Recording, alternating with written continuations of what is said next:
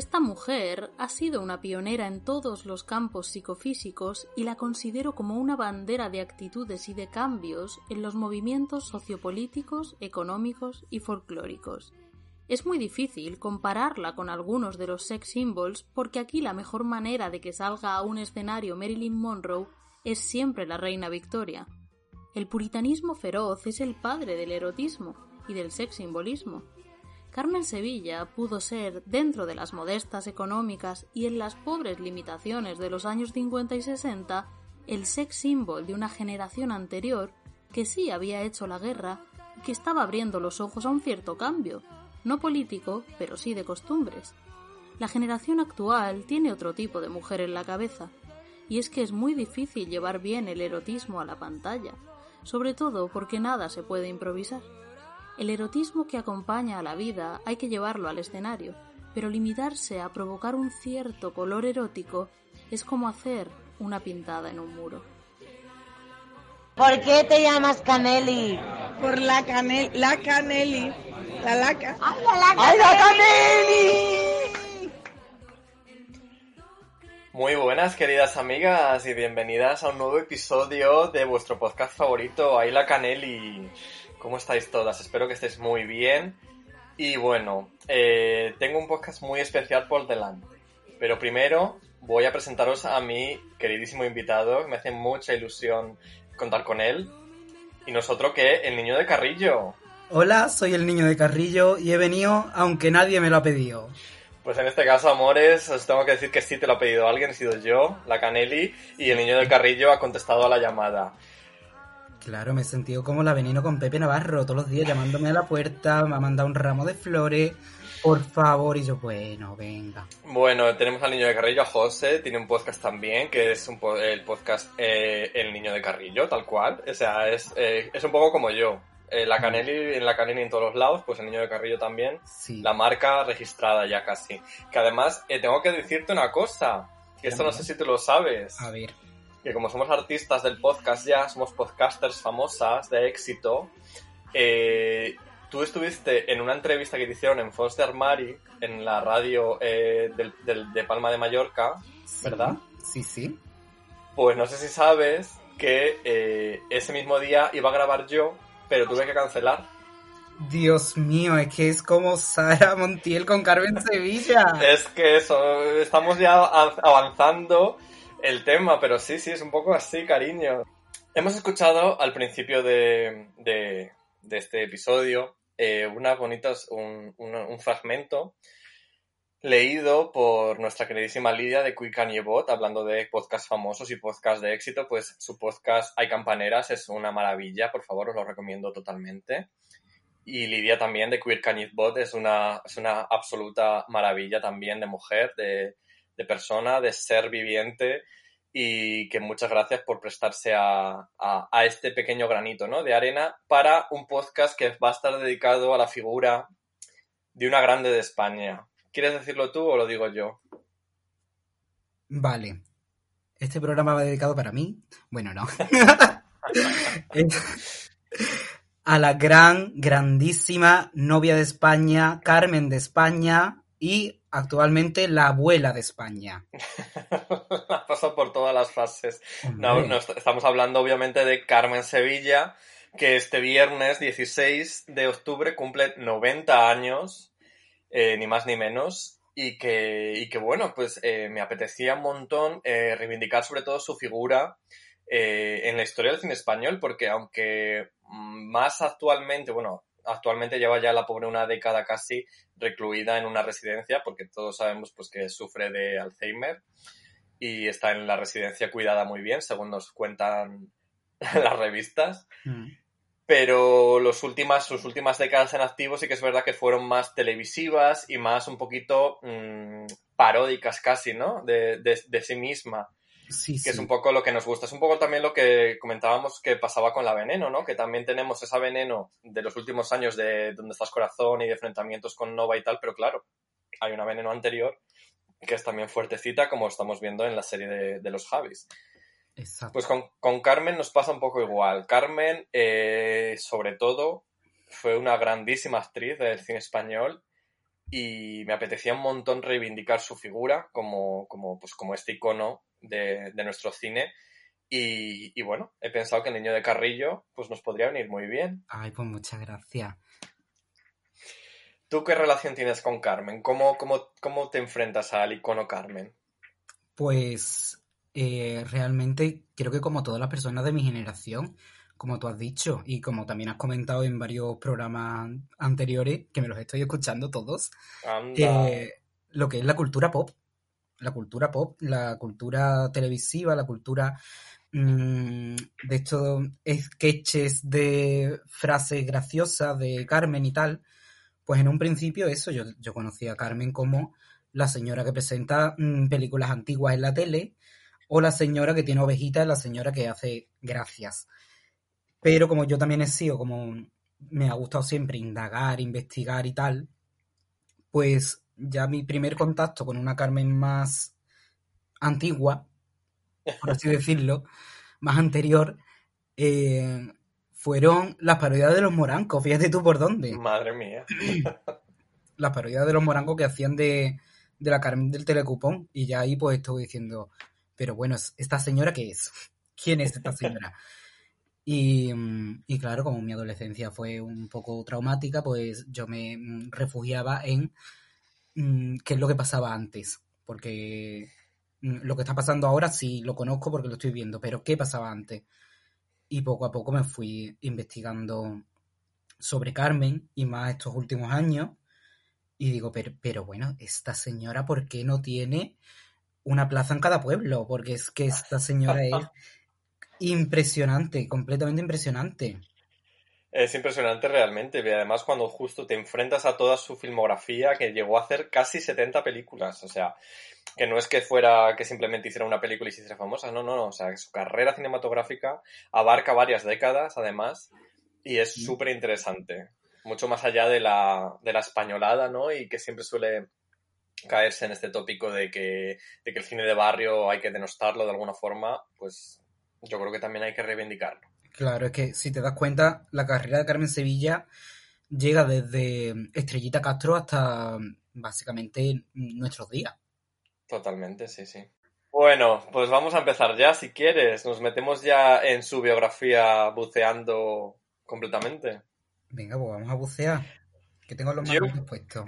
Solo quiero decir a, a nuestros oyentes que yo, yo entiendo que este tema, este, este episodio, yo creo que puede que sea difícil de digerir, sobre todo para los oyentes más, eh, como si dijéramos, más jóvenes, ¿no? Que no, que además también sal, se sale un poco, ¿no? De la, de la, de la línea que yo he ido marcando con mis episodios de terror, queer, de mariconeo y tal. De repente dedicarle un, un monográfico a Carmen Sevilla, pues yo entiendo que pueda decir, vaya coñazo, paso de escucharlo. Pero de verdad, chicos, os animo a que os quedéis con nosotros, a, que, a que os empapéis de Carmen Sevilla, Carmen de España, como decía José al principio al presentarla, y, y que veáis que es una carrera súper interesante, que hizo, tocó todos los palos que pudo tocar y que, y que bueno, que nos acompañéis en este viaje. Exacto, y además que Carmen era una mujer súper moderna, y si y si vamos a ir todas de modernas, pues Carmen nos dejó el camino hecho a todas. Carmen abrió camino. claro. Carmen tiró la primera piedra. la primera bata de cola la tiró ella. Bueno, a ver, empezamos. Nace, como hemos dicho, en, 2000, en 16 de octubre de 1930 en Sevilla, precisamente, por eso uh -huh. Carmen Sevilla. Y su padre era Antonio García Padilla, que era compositor de canciones para Imperio Argentina o Estrellita Castro, las grandes del momento. Tras la guerra civil, la familia se traslada a Madrid. Y es donde su padre abre una academia de canto por la que pasaría nada más ni nada menos que Lola Flores, cariño. Bellísima. Una, una cosita, perdona. Eh, según me he estado yo informando, porque soy una chica de información, eh, a Carmen la bautizaron frente a la Virgen de los Reyes, patrona de Sevilla. Ni más Madre ni menos. Mía. Que, que, claro, ella vivía en una familia um, acomodada y no es lo común en, en este tipo de folclórica. Este tipo de personas que, que, tienen una vida difícil, que salen de tal. Pero ella, como tú has dicho, el padre era mm, básicamente... Compositor. Claro, Claro, sí, es verdad. No sale, no tiene, no tiene ese entorno, ¿no? De, de tener que triunfar para sacar adelante a la familia, sino que ya es una niña acomodada, de hecho es una niña bien, que cuando llega a Madrid se mete a estudiar baile en el conservatorio, danza clásica, y está ella encantada, pues eso, ella contaba además en sus, sus entrevistas y tal, cuando hablaba de su niñez y su infancia, que le encantaba ir a la puerta de Cifesa, en el cine Capitol, a ver a los famosos y a pedir autógrafos a los famosos, porque ella vivía al lado, era como que vivía en Gran Vía, tal, y, y estudiaba eso, estudiaba en el conservatorio, y yo creo, bueno, yo creo que no, supongo que sí, que conocí a Lola Flores desde pequeña, porque Lola Flores, como hemos dicho, estudia en la academia de su padre. Y de ahí viene ya, de ahí, ahí nace esa, esa especie de amistad, ¿no? Que perduraría durante todos los años hasta la muerte de la faraona en el 95, ¿no? Sí, sí. Murió en el 95. No sé si decir ya una curiosidad sobre la muerte de la faraona o esperarme a llegar a la muerte de la faraona. Dala, dala, dala la, la curiosidad. Dala, dala, dala para. Dala. Eh, Lola Flores fue enterrada con una mantilla blanca de Carmen Sevilla. Ah, mira, amigas, amiguísimas. Hasta la tumba, es que qué bonito. Claro. Luego también, a ver, luego Carmen fue madrina de Rosario y amadrinó la gira argentina, bueno, la gira latinoamericana de, de- de Lolita. Claro, claro. Si es que eran, eran la familia, casi la familia entera ella, eran todas. Exacto. Bueno, volvemos a la infancia. Continuamos. Sí, sí, verás. Aquí viene ya algo que me encanta, que es ya su descubrimiento. Hmm. que con 12 años su padre la envía al Teatro Calderón de Madrid a entregarle unas letras a nada más y nada menos que Estrellita Castro. Y ahí Estrellita, que no se le escapa ni una, como era ella, le pide, le dice, ay, ¿tú eres la niña de Padilla? Sí, señora.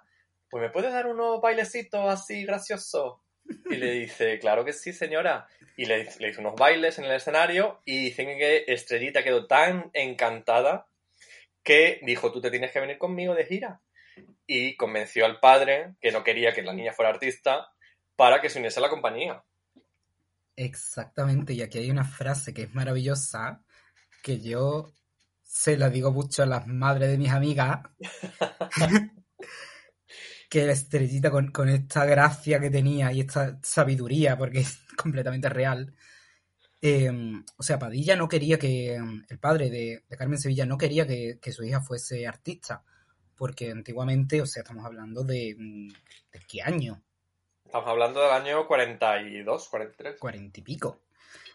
Pues las artistas tenían que recurrir a lo que tenían que recurrir.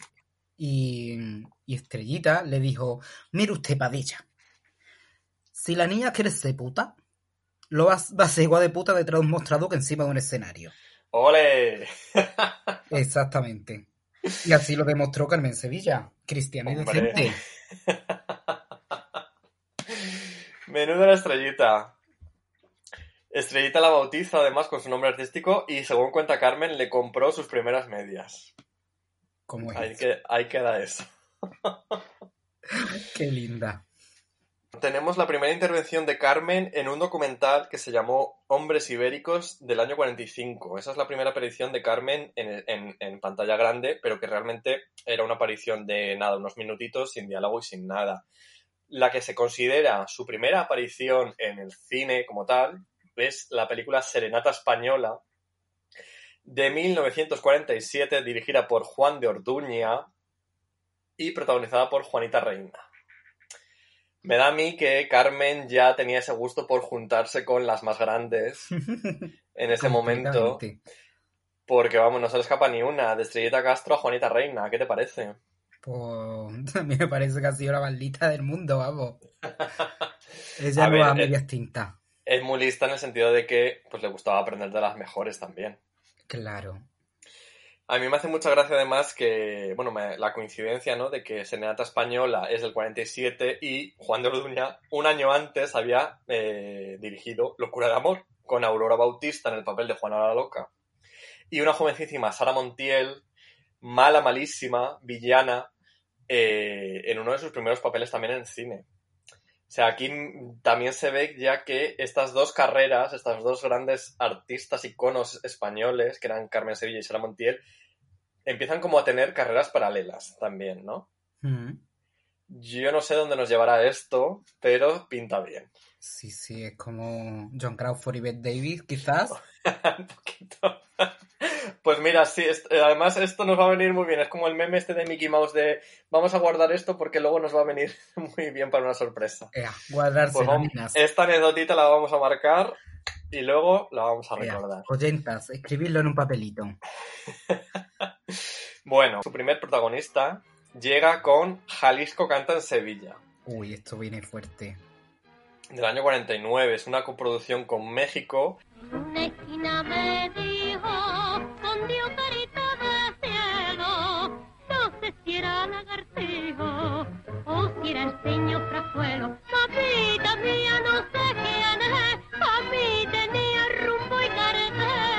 protagonizada por Jorge Negrete, que le doblaba la edad.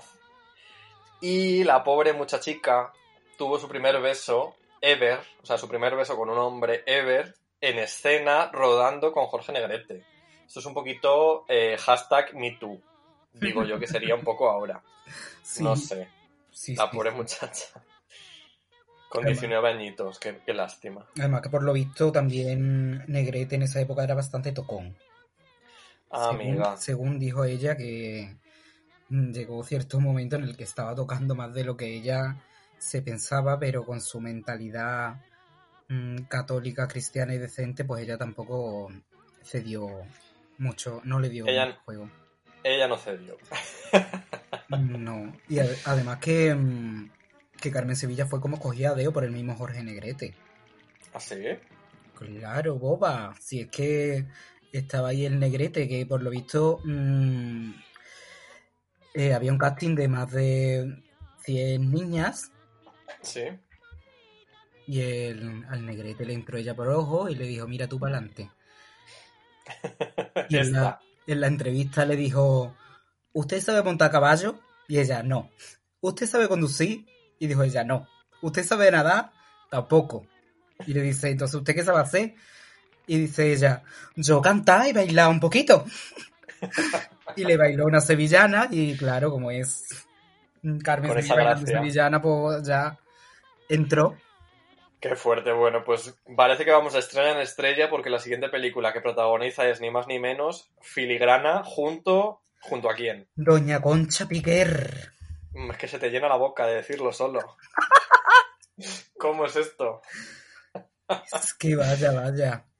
Doña Concha Piquer eh, dejando un poquito de, de su estrellato a las nuevas a las nuevas starlets, como si dijéramos. Sí, sí, mira que a ella no le gustaba mucho que la gente brillase más que ella. Pero la verdad es que la película está muy bien. No sé si tú la has llegado a ver, pero la película es muy curiosa porque me, me encanta sobre todo que Concha Piquer hace de ella misma con 20 años y de ella misma con 40 en la misma película, casi casi en la misma escena, sin continuidad de, sin resolución de continuidad. Ay, Dios mío. Llegamos a 1950, cariño, nueva década. Parece que ya estamos empezando a resurgir el cine español tras la posguerra, todo esto. Y eh, Carmen estrena La Revoltosa, inspirada en la zarzuela del mismo nombre y interpretando a una chulapona madrileña. ¿Cómo te quedas? Carmen Sevilla, chulapona. Mm, claro, ella inventó la apropiación cultural. Apropiación cultural Rielnes, cariño. ¿Cómo es esto? Un poquito Rocío Durcal cantando. Pero bueno, la revoltosa al fin y al cabo pues tuvo bastante éxito y le dio a Carmen pues un nuevo, ¿no? Una nueva así versatilidad. Ya no era la andaluza, ahora también era la madrileña. Sí, eso también es muy común en las folclóricas de, de la época, que venga, mm, tú aquí, vamos, lo podemos ver también con Cleopatra, que Ajá. no era mm, egipcia, Hombre, hija, ya. la pusieron ahí. Bueno, Hay ta- también, am, por aquí, por esta época, mm, no sé exactamente el año, pero su primer gran amor conocido fue el torero mexicano Carlos Arruza, es verdad. el cual propuso matrimonio a Carmen. Pero ella pues quería seguir llevando adelante su vida artística porque, claro, En año y medio grabó cinco películas y... Sí, vamos, eh, no paraba. Sí. También te digo que ella contaba en algunas entrevistas de los 80 que, le- que, que tenía estos especies de novios blancos, como decía ella, que eran como novios muy así, pues eso, de dar un paseo, de dar- darse a lo mejor la mano, pero nada más. Claro. Y ella lo llamaba y le hacía mucha gracia mm, novios blancos. Y ella dice pues eso, que el, el torero este pues que sí que le marcó mucho y tenía creo que un relicario que le regaló o algo así. Mm. Y que siempre ha llevado con ella, bueno. Y años, años más tarde, porque ya cuando la Carmen ya más viejecita, se volvió ella súper sincera y les daba ya igual 8,80, porque ella decía, bueno, ya que tengo una edad ya lo puedo decir. Y se volvió ella también un poquito verde. Y, y le preguntaron en una entrevista, creo que fue eh, en El Loco de la Colina, puede ser, le preguntaron que si era verdad eso de, de cristiana y decente. Y ella decía, hombre, tú sabes, una, unos toqueteos, unos pechitos, para arriba, para abajo. que una no es tonta. Es que tenía que ser fuerte de la época, también te digo, ¿eh? Claro. Que además, claro, ella se está construyendo además una imagen eh, de cara al público sobre todo, que es eso, que es un poco la- la- la- el prototipo, ¿no? De, de mujer, de chica bien, de, estándar de- del régimen, al fin y al cabo. De chica decente, cristiana, que se ruboriza si pasa algo así con un hombre.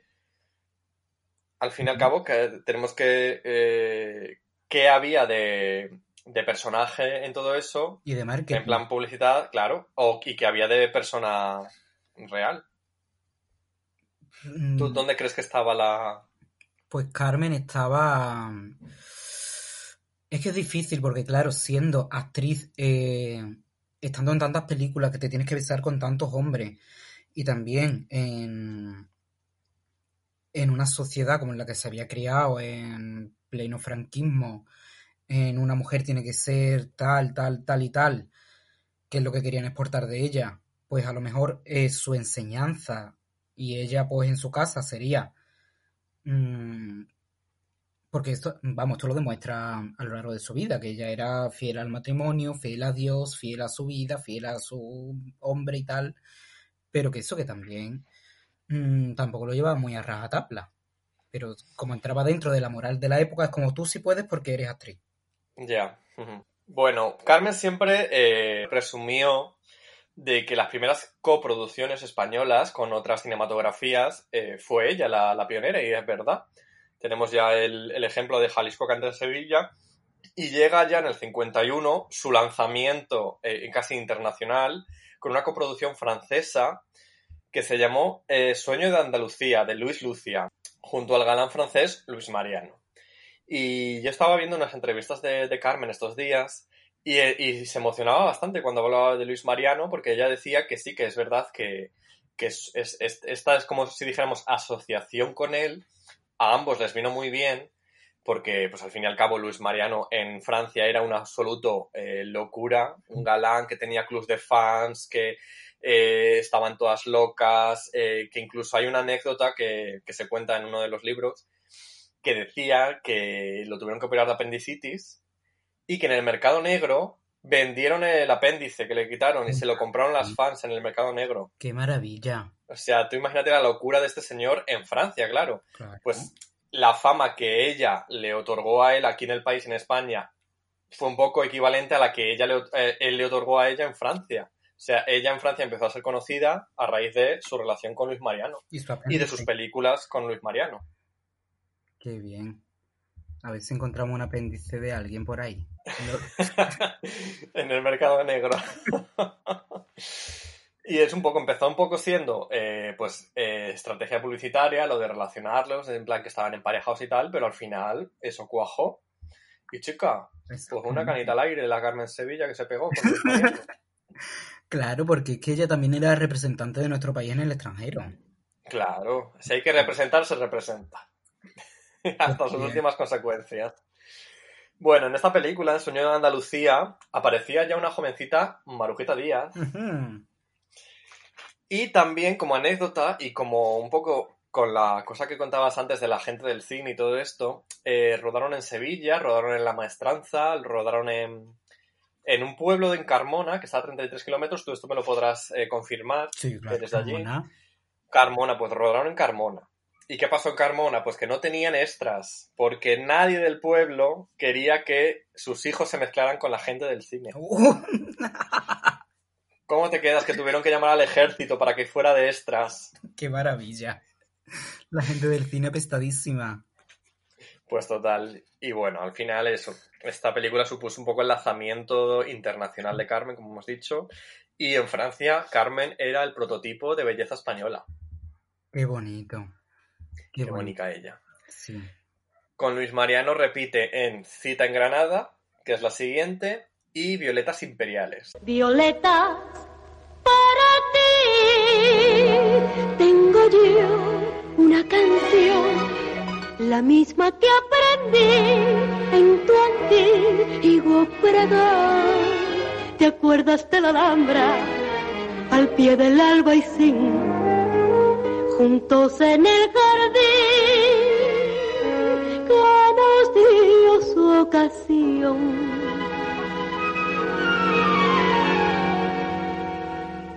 Sabes que ya no habrá primavera.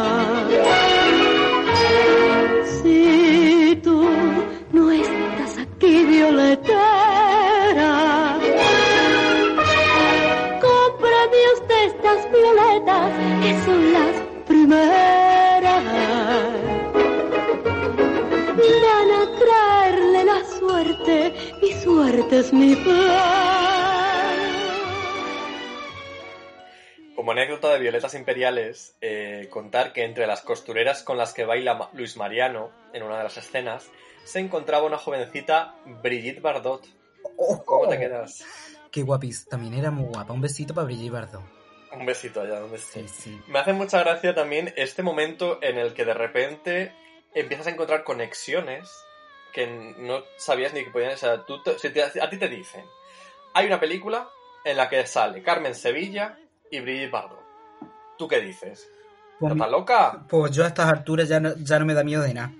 Porque me, mm, me compré el año pasado el Hola Especial Feria de Sevilla y si tuviera la de personajes aleatorios que han estado en la Feria de Sevilla, creo que, creo que también estuvo Brigitte Bardot.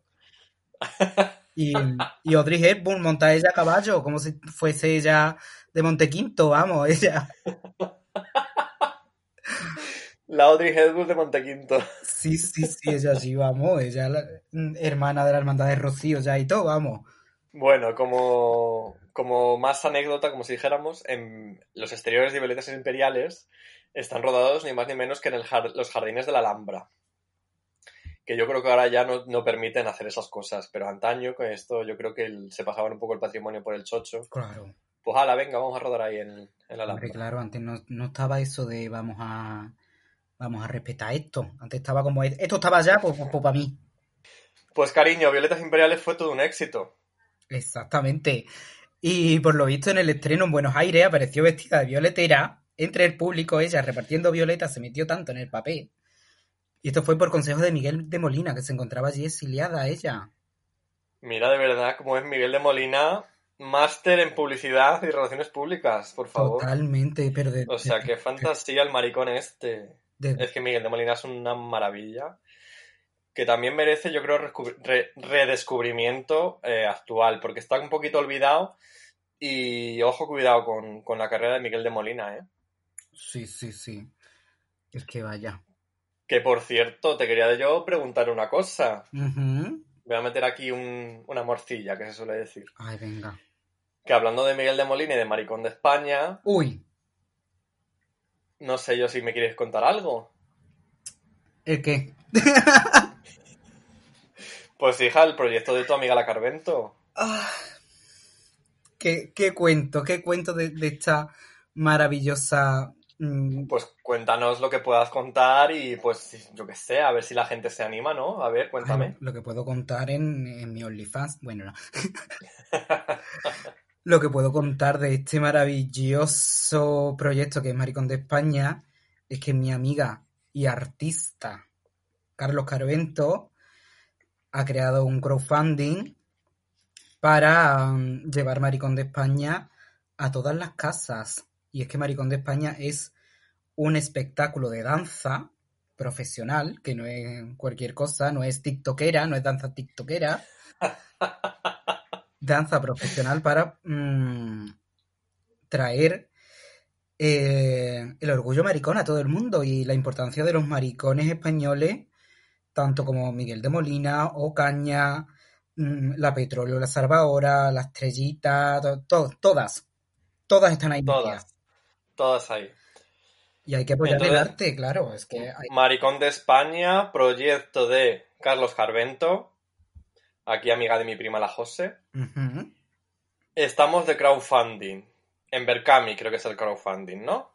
en Berkami. Vale, si no de todas formas, amigas, oyentes, todas de la Canelli. Coger el Instagram, lo cogéis el móvil ahora.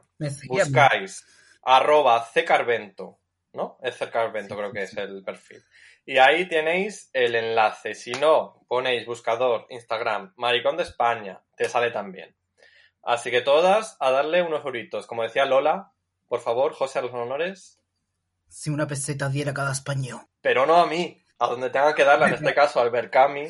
Sí. Así que venga, amigas, os quiero ver a todas ahí compartiendo vuestras capturas de eh, vuestras donaciones y vuestros mecenazgos. Hija, me he sentido ahora mismo, no sé si te ha pasado a ti, me he sentido un poquito Carmen Sevilla eh, anunciando Familia Phillips. no sé si te ha pasado. me ha poseído. Nos ha faltado La canción de Alguero nos ha faltado. Pues mira, pues- yo soy más del anuncio de Campillo de Manquilla. Para hoy les recomiendo judías verdes de Campillo de Manquilla. Bueno, amiguitas, bueno, a ver si ya eh, eso. Ay, Ayudad a, ayudad a vuestras eh, mariconas locales, cariño, artistas, es una maravilla. Yo la Carvento me hace una gracia increíble. Yo siempre que la subo stories, yo la veo todas las stories porque me hace Uy, muchísima sí, gracia. La verdad. Yo estoy enamorado de. Y nada, chicas, eh, bueno, acabamos. Espero que un besito Carvento, cariño. Acabamos aquí ya el momento de este product placement. y volvemos con Carmen, claro, que está aquí la pobre que está diciendo, hija, que estamos aquí. Volvemos contigo, Carmen. Conectamos con Carmen. Estamos ahora mismo, para recordar a nuestros oyentes, en- nos encontramos en el año 52. Claro. Acaba de estrenar Violetas Imperiales, que ha sido un éxito arrollador. ¿Y qué estrena ahora? Pues otro personaje que también es de los icónicos que tuvo ella, que es ni más ni menos que la hermana San Sulpicio, Tan que es un personaje que ya la Imperio Argentina años antes había popularizado. Y es la primera vez que eh, comparte protagonismo con Jorge Mistral, que era un actor, vamos, era una locura lo que era este actor en ese momento en España. Era el galán oficial del, del régimen español. Está Jorge Mistral. Era muy mono, sí. Así que la hermana San Sulpicio, cariño. No sé si te suena a ti la hermana San Sulpicio. Yo soy más de la hermana sorpresa. Y de, Sor, Sorrata de la alcantarilla. y de Sor Ángela. De Sor Ángela soy yo soy muy beato de Sor Ángela. Y um, a- aquí está, esta es la moda de, de esta época de hacer películas de monjas. Aquí ser Películas de monja que duró bastante además, porque yo recuerdo a Rocío Durcal también haciendo de monja y Rocío Durcal ya es de los 60. Sí. Aquí se retrata muy bien, o sea, en la historia del cine se retrata muy bien la imagen que quería dar España de, de quien estaba al mando. De, de, de castidad, de puritanismo y de Claro. tócame el coño. Y de-. Y de que la iglesia te salva. La iglesia, qué horror, la iglesia hemos topado. ¿Usted cree que la iglesia salva, querida Canelli? Pues eh, te voy a decir, no sé si estás al tanto de mis novedades, pero he apostatado hace tres días. Por eso te lo he dicho. Así que salvada o no, yo ya estoy condenada, cariño. Eh, pues nos vemos. Bueno, en el 53 vuelve a rodar con Luis Mariano La Bella de Cádiz. Yo te quiero preguntar una cosita. Mm, Sí, yo sí soy bella, pero no soy de Cádiz. No eres de Cádiz. ¿Qué te parece este, porque estoy, no sé si lo has notado tú también, seguro que sí, esta especie de mm, tradición de que cada ciudad de Andalucía, de una película, ¿no? La Bella de Cádiz, El Sueño de Granada, eh, no sé qué de Sevilla, Sueño de Andalucía, esta tradición. Claro, porque es que Andalucía era, era muy exótica. y como hablo en mucho de mis podcasts, eh, lo que es la imagen de España fue traducida en Se, se como- construyó sobre Claro. la imagen de Andalucía, claro. Sí, sí, y en mi poca cuento el por qué.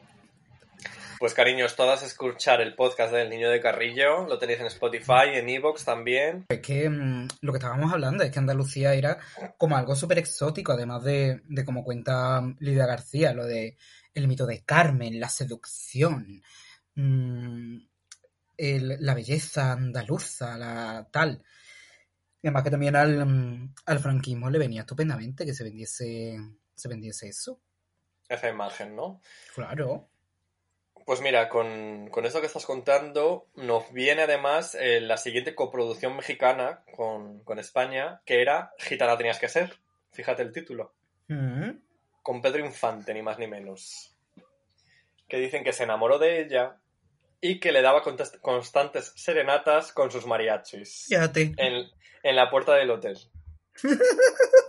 ¿Y quién estaba en ese hotel también, cariño? Lola Flores. Pues Lola Flores, que estaba ahí. Y que le decía, por tu culpa, Carmen, por tu culpa no nos dejan dormir y mañana madrugamos.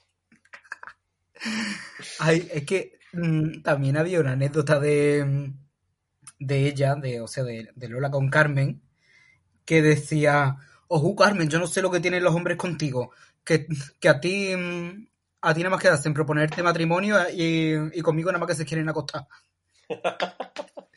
Para que veas cómo era la, La imagen pobre. de Carmen de esposa, esposa ideal, Claro. y la de Lola de mm, fiera salvaje para la cama. Bueno, también te digo que cada una, yo creo que eh, trabajaba esas imagen, esa imagen que tenían ¿no? la gente de ellas. Claro. O sea, quizá Lola sí que era como más temperamental, más hecha, mujer echada para adelante, y Carmen eh, pues trabajaba esa especie de, de imagen dulce y pícara, ¿no? Un poquito así.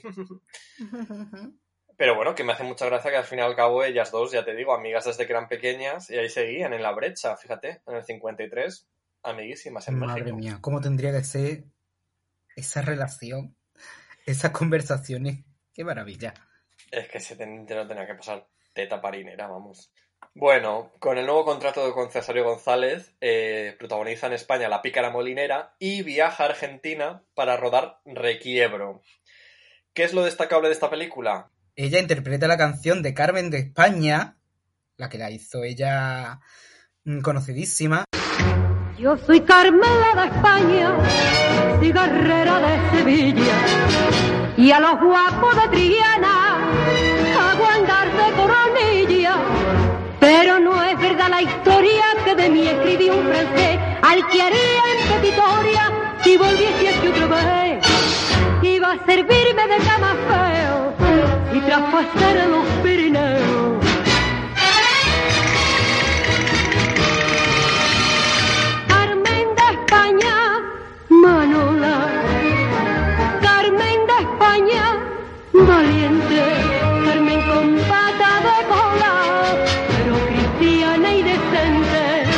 No sé quién fue el escamillo, ni tampoco don José. Y no manejo el cuchillo, ni a las horas de comer. Tengo fuego en la pestaña cuando miro a los gachés. Yo soy la Carmen de España y no la de Merime, y no la de Merime. Escrita por Quintero León y Quiroga, pero fue escrita para Juanita Reina. Aunque Anda. Carmen la hizo completamente suya. Es que tal cual, o sea, yo no me imagino, eh, no me imagino a otra persona cantando Carmen de España que no sea Carmen Sevilla realmente. No. Aunque bueno, supongo que claro, Juanita Reina estuvo antes, así que supongo que la cantaría antes también. Mm. Rocío Jurado también la cantó. ¿También la cantó? Sí, Qué sí. fuerte. A ver, al fin y al cabo, claro, estas canciones, estos repertorios, al final pasaron por todas. Claro. Los de Quintero León y Quiroga, que yo era mm, maricón el último. Eh, La falsa moneda, literalmente, que de mano en mano va. Te voy a contar una anécdota que, que seguro que te vas a reír de mí, los oyentes también se van a reír de mí, pero yo pensaba que Quintero León y Quiroga era una persona, Claro. como Ortega y Gasset, y resulta que no, que son tres, Son tres maricones como la copa de un pino. que son Quintero, León y Quiroga.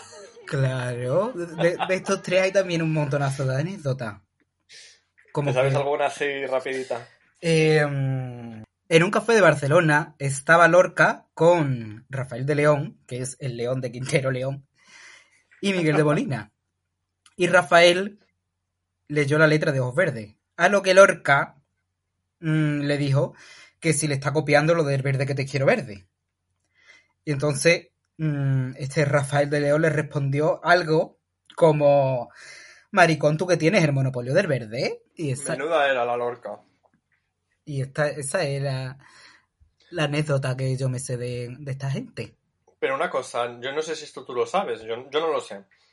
El Quintero León y eran maricones los tres. Yo quiero pensar que sí, porque así es todo muchísimo más divertido. Pero yo, mm, yo he visto vídeos de ellos y Pluma tenía. Vamos, Pluma. mm, plumerío. Es que, es que para hacer esas letras tienes que ser maricón, es que no hay otra. Que no, no hay otra, que no puedes llegar a, escribir unas coplas tan, tan así, sin ser maricón. No, no es imposible, completamente imposible. Me está viniendo a la cabeza la anécdota, que no viene a cuento para nada realmente, pero yo me he acordado.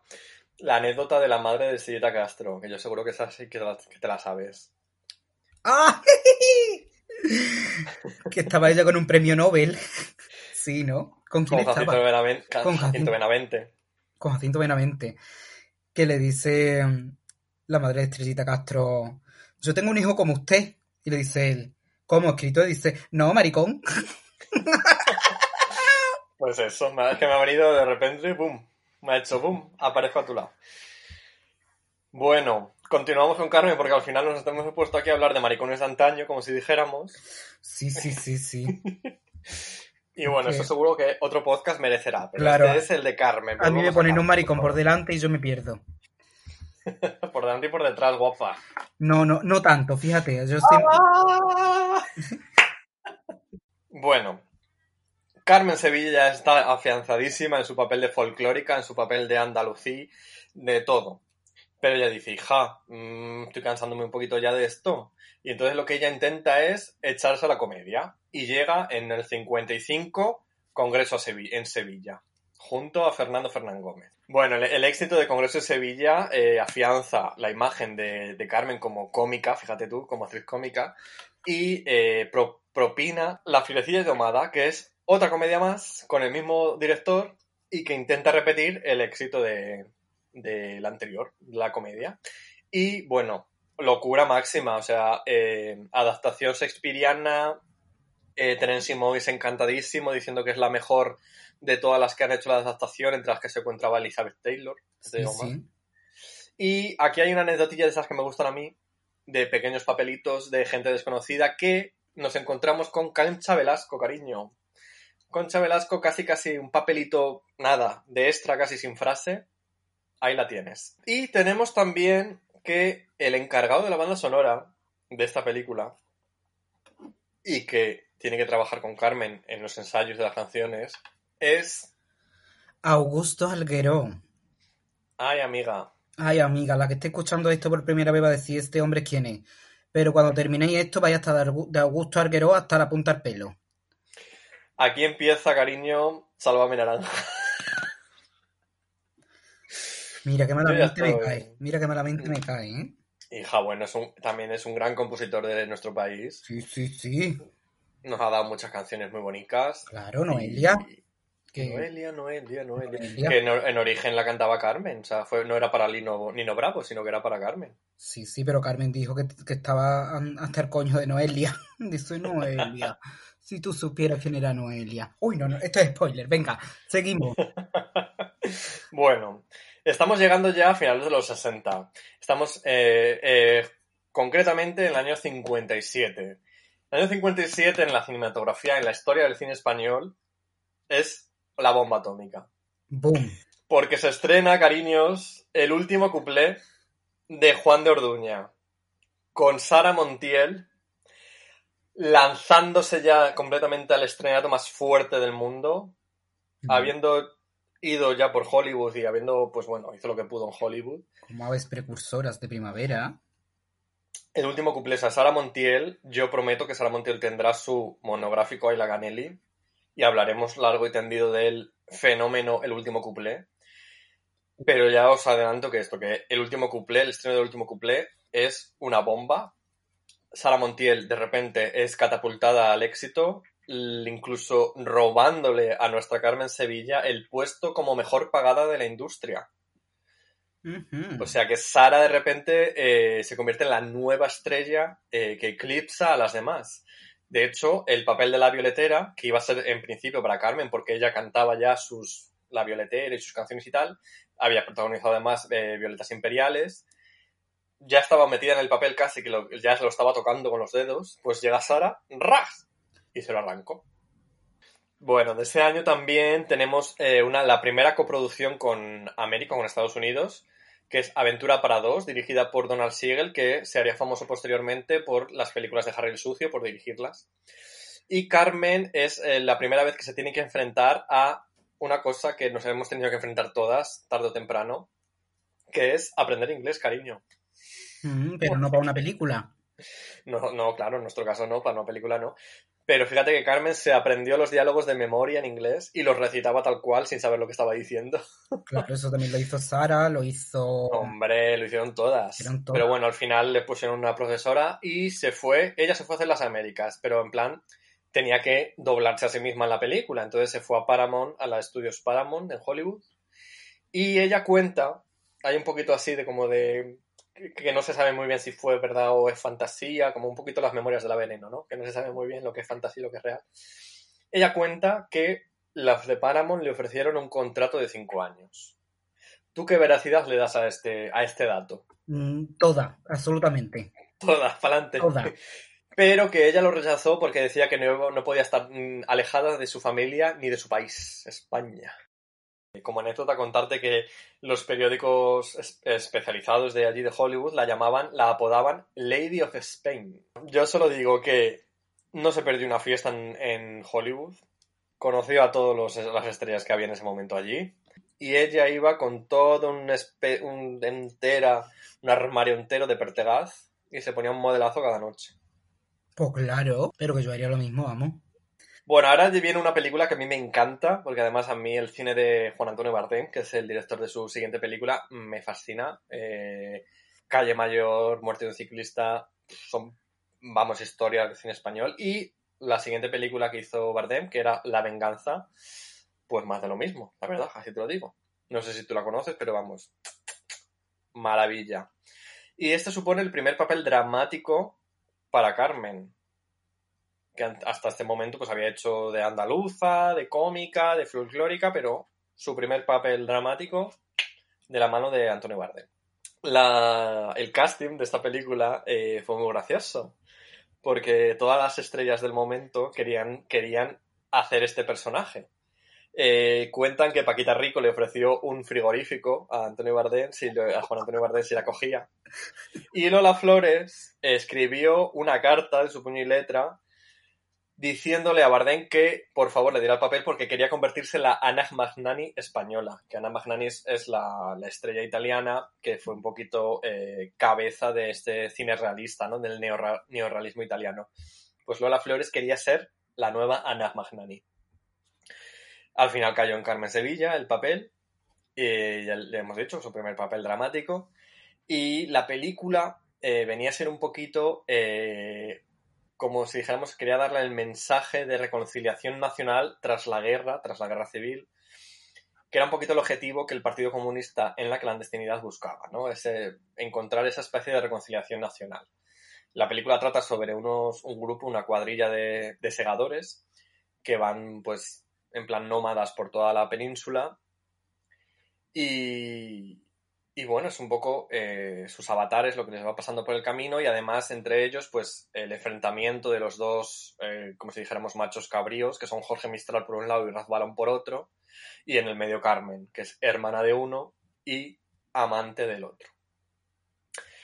En fin, la película, una maravilla. Eh, la censura, vamos, metió tijera por donde pudo. La censura, en un primer lugar, les obligó a cambiar el título, se iba a llamar Los Segadores, pero sonará por el himno catalán, pues lo, les obligaron a cambiarlo y por eso pusieron La Venganza, que era así como un nombre más etéreo.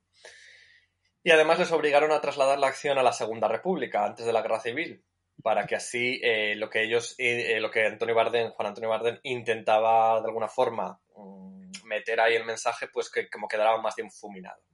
El rodaje fue un rodaje durísimo, con unas eh, inclemencias del tiempo en pleno verano, morían de calor, se asfixiaban y llegó el 18 de julio, que en aquella época era la celebración del glorioso alzamiento nacional del 36, cariño. Y esto les pilla en el rodaje, en pleno rodaje en La Mancha. Y cuenta Carmen, abro comillas. Yo le dije a Bardem, precioso mío, tengo que ir a saludar a Franco. Me dijo de todo, es hijo de puta, cabrón, que se muera, tú no vas. Bueno, le contesté, pues no voy, si a mí me da igual. Y además yo estoy feliz con vosotros, así que me da lo mismo. Y él, R que R, ese dictador que se muera, no te dejo ir. Al rato le pregunté, ¿tú quieres que se estrene la película? Me dijo, vete, vete. Y le pregunté, ¿pero vuelvo, no? En fin, hija, no sé cómo se habrá quedado el cuerpo con esta imitación de Carmen Sevilla horrorosa que he hecho. Las hay peores, las hay peores. Es que, a ver, yo tengo que confesar una cosa, que aquí mi amiga la Paca, la José de Carrillo, se ha ido al baño un momento a mear, me ha dejado sola frente al peligro, pues yo he tenido que defenderme como he podido. Hombre, ¿qué hago? ¿Me meo encima? Hija, pero aquí la andaluza eres tú. Ah, este es mi papel, vale. Muy bien. Bueno, después de esto, Carmen y Bardem se hicieron muy buenos amigos y la película, además, recibió el premio de la crítica internacional en Cannes y se convirtió, cariños, apuntad, dato cinéfilo, se convirtió en la primera película española nominada al Oscar a Mejor Película Extranjera. Que no lo ganó, pero ahí queda el dato. Tenemos también eh, a Carmen que empieza a hacer papeles ya de con profesiones modernas, entre que, como si dijéramos, de secretaria, de azafata, y entonces empieza a dar como una nueva imagen de mm, que rompe, ¿no? Un poco con esa mujer tradicional, con esa mujer de ama de casa, y empieza pues a mostrar otro camino para las mujeres. Ya estamos ya en finales de los 50 y ya estamos casi, casi, casi rozando los 60, cariño. Bueno, en el 59 la, la película de Europa di Notte, que, Cuéntanos, cuéntanos. que hace un recorrido mm, por las mejores salas de fiesta de toda Europa. Mira, ella modernísima completamente, ¿eh? La guía del ocio, cariño. Ella totalmente, la, la ruta de la tapa. Y ella mm, aparecía en el, en el tablao flamenco madrileño del Corral de la Morería. Famosísimo. Ojalá hubiera estado yo allí. Eh, además que también, por lo visto, fue una película prohibida en España, que nunca ha sido ni estrenada ni editada en nuestro país. Madre mía, eso es una rareza dentro de la filmografía de Carmen Sevilla. Completamente. A ver, ¿dónde podemos encontrar...? ¿Y por qué? ¿Por qué fue prohibida? Pues fue prohibida ni más ni menos porque salían mujeres enseñando los pechos y espectáculos de travesti. Anda, las travestis alemanas, seguro. Bueno, yo sé que tú estás deseando llegar a un evento en la vida de Carmen que te fascine, te encanta. Pero antes de eso, vamos a hablar de Rey de Reyes, de Que Nicolas también Rey. me fascina, me encanta. También te fascina y te encanta. Eh, Carmen consigue el papel de María Magdalena en la superproducción. La eh, producía Samuel Bronston, que se creó una especie de... Fue el productor que creó esa especie de Hollywood español de que todas las películas vinieran aquí a rodar, pues fue este señor el que lo hizo. Bueno, durante el rodaje de esta película, Carmen, por su parte, estaba preparando un nuevo disco de canciones modernas compuestas por Alguero. Y amigas, aquí viene. Bueno, bueno, bueno. mm, estamos en el 61. Por fin llegamos al 61 y aquí empieza el salseo. Salseo máximo.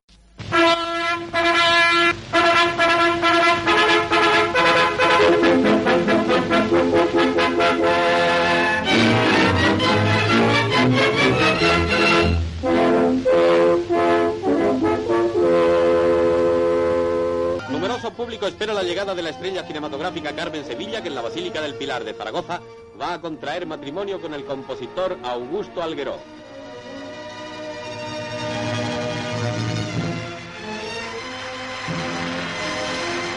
La novia hace su entrada en el templo del brazo de su padre y padrino. La boda de la popular estrella despierta gran curiosidad y los fotógrafos recogen en sus máquinas los diversos momentos del acto religioso. Los desposados se hallan ya ante el altar y la ceremonia da comienzo.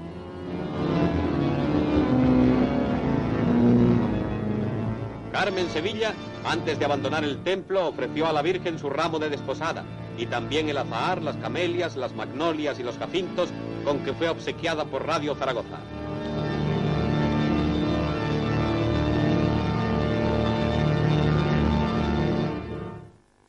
A la salida, una tuna universitaria presta escolta de honor a la bella actriz. Rodeada de los asistentes a la ceremonia, recibe con su esposo muchas felicitaciones. La protagonista de tantas películas vive así una fecha inolvidable de su vida aventurosa y feliz. A mí lo que más me llama la atención es que solo llevaban siete meses de, de novios. Estando la cosa como estaba, bueno, además de que, mm, o sea, ya hemos dicho que Carmen ya se había visto con, con Augusto y todo esto. Sí, claro, ya se conocían de antes. Bueno, se casan en el Pilar de Zaragoza. Es la boda del siglo en ese momento. Exactly. L- Y, mm, o sea, yo llevaba un vestido de Pertegaz. Maravilloso, chulísimo. Buscarlo en el Google. Con siete metros de cola. Anda, chica, ¿cómo va a pisártela? Uy, después, después eso de tintorería tenía que, tenía que ser curioso la tintorería. Una pasta. Y por lo visto la gente se tiraba encima del coche para ver a Carmen Sevilla. Y cuenta una leyenda maña que las tiendas no abrieron ese día para la que las señoras pudiesen ir a ver a la novia. Pero estamos hablando de las tiendas que eh, regentaban mujeres y que consumían mujeres. Mm, por ejemplo, una droguería. Hashtag MeToo. Hashtag MeToo. Que a lo mejor una ferretería no cerró ese día. Bueno, por contrato, Carmen tenía eh, que rodar una película en Argentina, entonces interrumpió su luna de miel para ir a Argentina y grabarla, que era El secreto de Mónica. Cuenta Adolfo Marsillá, que era su, su compañero en el reparto, que Alguero se ponía detrás de la cámara y en las escenas de beso con Carmen se ponía a cronometrar la duración de los mismos, volviéndose loco de celos, ¿cómo te quedas? Alguero a la isla de las tentaciones, cariño. Me voy a callar. Me voy a callar porque es que no quiero hacer spoiler de lo que pasó después con Augusto Arguero. Tom Bruce. Porque Eres un sinvergüenza. ¿Quién es? Nada, no ves la isla de las tentaciones, intuyo. Eh, No, no, me encantaría, o sea, me encantaría ver la Isla de las Tentaciones y engancharme, porque es que la gente está en Twitter como loca, pero es que no me engancho. Hija, yo lo que sea, ver heterosexuales eh, fomentando relaciones tóxicas y machotes eh, llorando y abrazándose semidesnudos, ahí estoy, cariño. Bueno, bueno, vas a tener que venir a las niñas. Oye, pues una cosa, eh, yo a las niñas las he visto ya. En el espectáculo que hicisteis en, en La Maravillas, antes del confinamiento, ¿cuándo fue? Sí, boba, el Lolailo Madrid, pero eso es, eh, es una extensión, es nuestra sede en Madrid, pero que en la fiesta de las niñas somos 13. Claro, claro, ya supongo que sí, que claro, que, que cuando estáis en vuestra casa, como si dijéramos, pues eso era todavía más fuerte. Pero vamos, yo con la Belial, con la Paca, contigo pinchando, yo quedé encantado. Claro. Bueno, volveremos algún día. Ay, ojalá. Y, mm, y te daré unos buenos besos Eso. En el rostro. Bueno, volvemos a Carmen. Eh, bueno, estamos en los 60 ya. En los 60 ya el matrimonio Alguero-Sevilla mm, es lo más fuerte del mundo. Eh, hacen, ellos hacen como pareja artística además, hacen muchas galas y muchos shows. Ella cantando y él tocando y bailando también, claro, ella. Y también empieza la Carmen que se lanza ya por completo, ya lo hemos mm, comentado un poquito así por encima antes, pero se lanza a campañas publicitarias. Aparece la flamenca Yeye, Yo soy una flamenca yeye y en mi casa no falta de nada. Pues a Filimante de poner lo mejor para guipa y escuchar. Tengo dos televisores que en el mundo no hay mejores. Pues siendo de filino cabe el engaño. Uno para la nieve fría y otro para las calorías. Yo verlas corría en traje de baño. Ay, familia feliz, familia feliz. Tú di conmigo, se entrañas que sí. Se ven más claros los toros y el voz cuando es desfile el televisor. Por eso España repite y así. Familia feliz, familia feliz. Familia feliz, familia feliz. Eh, y también la, la Coca-Cola. Coca-Cola doble, me da mucho más. Coca-Cola doble. Que, mm, que por lo visto en Argentina la anunció Miguel de Molina. Ah, según qué tengo fuerte. entendido. Claro, porque buscaban, buscaban a gente que tuviesen proyección internacional para anunciar un producto americano. Claro. Entonces se buscaron a Carmen Sevilla y a Marisol en España. Pues total. Claro, boba. Y el de Familia Phillips, Sí. Flamenca TG, eh, con cada electrodoméstico te regalaban un vinilo. ojalá, ojalá hoy en día nos regalaran un vinilito con cada electrodoméstico. Claro, pero era de esto que tenían una canción por cada cara. Que uno era Flamenca TG y otra era Typical Spanish. Y también anunció Frigoríficos, que es esa canción, o sea, ese anuncio no está en YouTube, pero está la canción que se llama Tanguillos del Frío.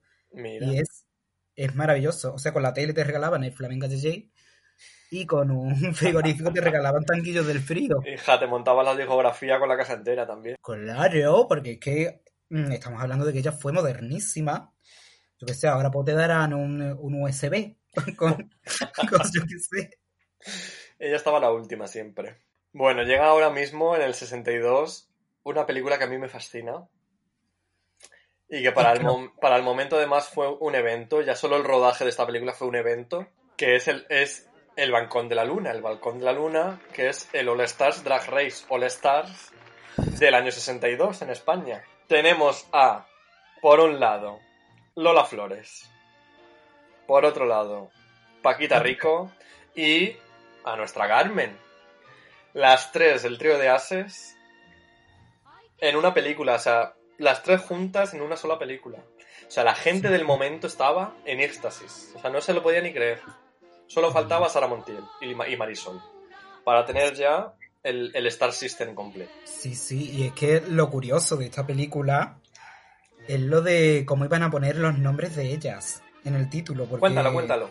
Claro, porque es que aquí no podían poner a un nombre por encima de otro, porque estaban las tres Menudas eran las tres. al mismo nivel y para no enfadarse tuvieron que inventarse eh, lo de poner el nombre como cruzados como si fuesen las apas de un molino Ah, para que todas estuviesen a la misma altura. Hay que ver qué listas, ¿eh? Bueno, qué listos los, los de la publicidad. La película es una fantasía, o sea, yo eh, me encanta, eh, yo la recomiendo un montón, seguro, está en Flisolé, de hecho. Una maravilla ver todas la, el Balcón de la Luna porque es divertidísima, las tres actrices están espectaculares, cada una en su registro además, que son como, al fin y al cabo, ya lo hemos comentado antes también, cada una tenía su propia personaje creado, no sé, cos- eh, entonces Carmen está guapísima y picaresca, Lola está guapísima también y muy adelante, Paquita Rico más dulce, más así que el, el beso que hay en España, era, ¿no? Como cantaba ella. Y de ahí, de ahí se saca una frase que dice Lola Flores, que la he visto repetida como meme y en muchas bios de Instagram y Twitter, que es, para nosotros las andaluzas una amiga es sagrada. Sí. Bueno, ves todos el balcón de la luna porque es una maravilla. Sororidad andaluza. Sororidad real andaluza y de mujeres. Es que, es- vamos, las niñas. Las niñas de la época. Claro. Ni la O con un canuto. Ay, qué calor. Ay, ay, ay. Ay, qué calor. Suspiro. Con abanico y pañuelo. Ay, qué calor. Da el amor ay, estoy de amor hasta el pelo.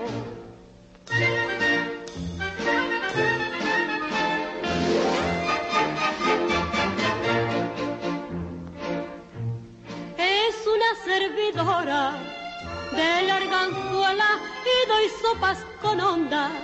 Hasta mi abuela por eso en Chamberí, igual que en lavapiés, le silban a mi cuerpo con la fuerza de una express. Y entre tantos silbadores, yo me muero por Procopio, que nació en embajadores y me sabe dar el opio. Ay, ay, qué calor. Ay, que me muero. Ay, qué calor. Ay, que no aguanto. Por la salud de mi abuelo, puedo jurar, sí señor, que es el amor verdadero.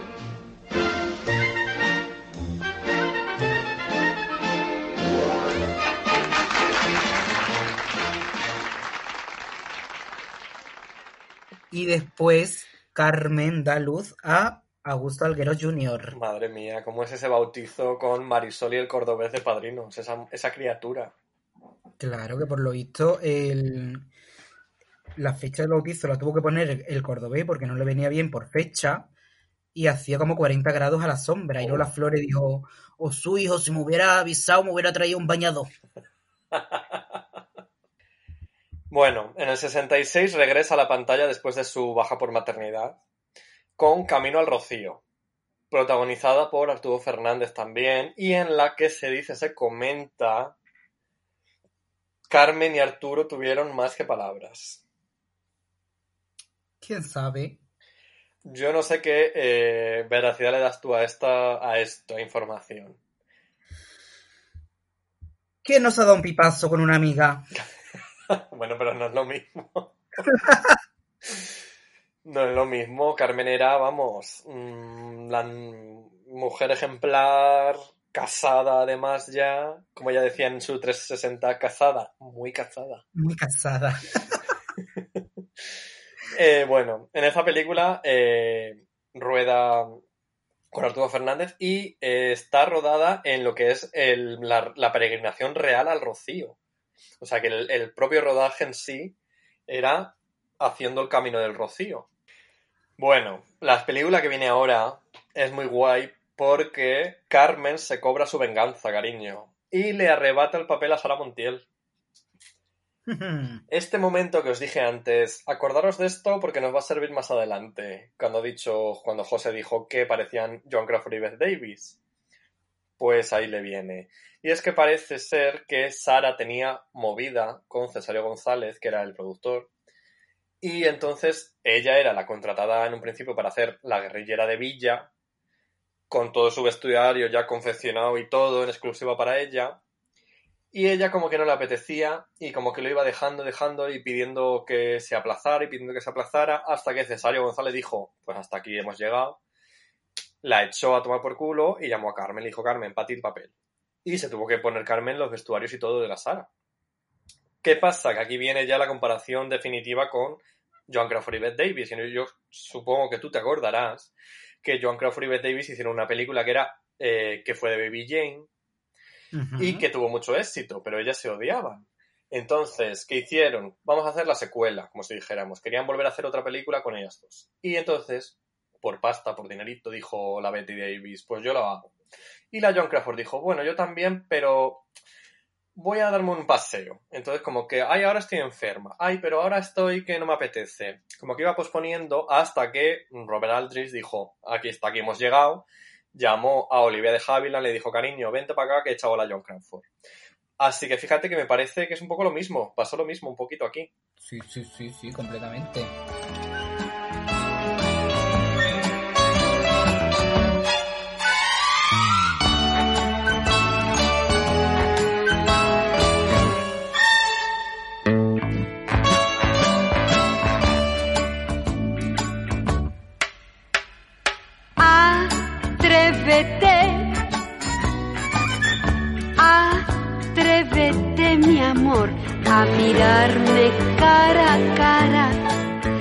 A decirme lo que sientes por mí.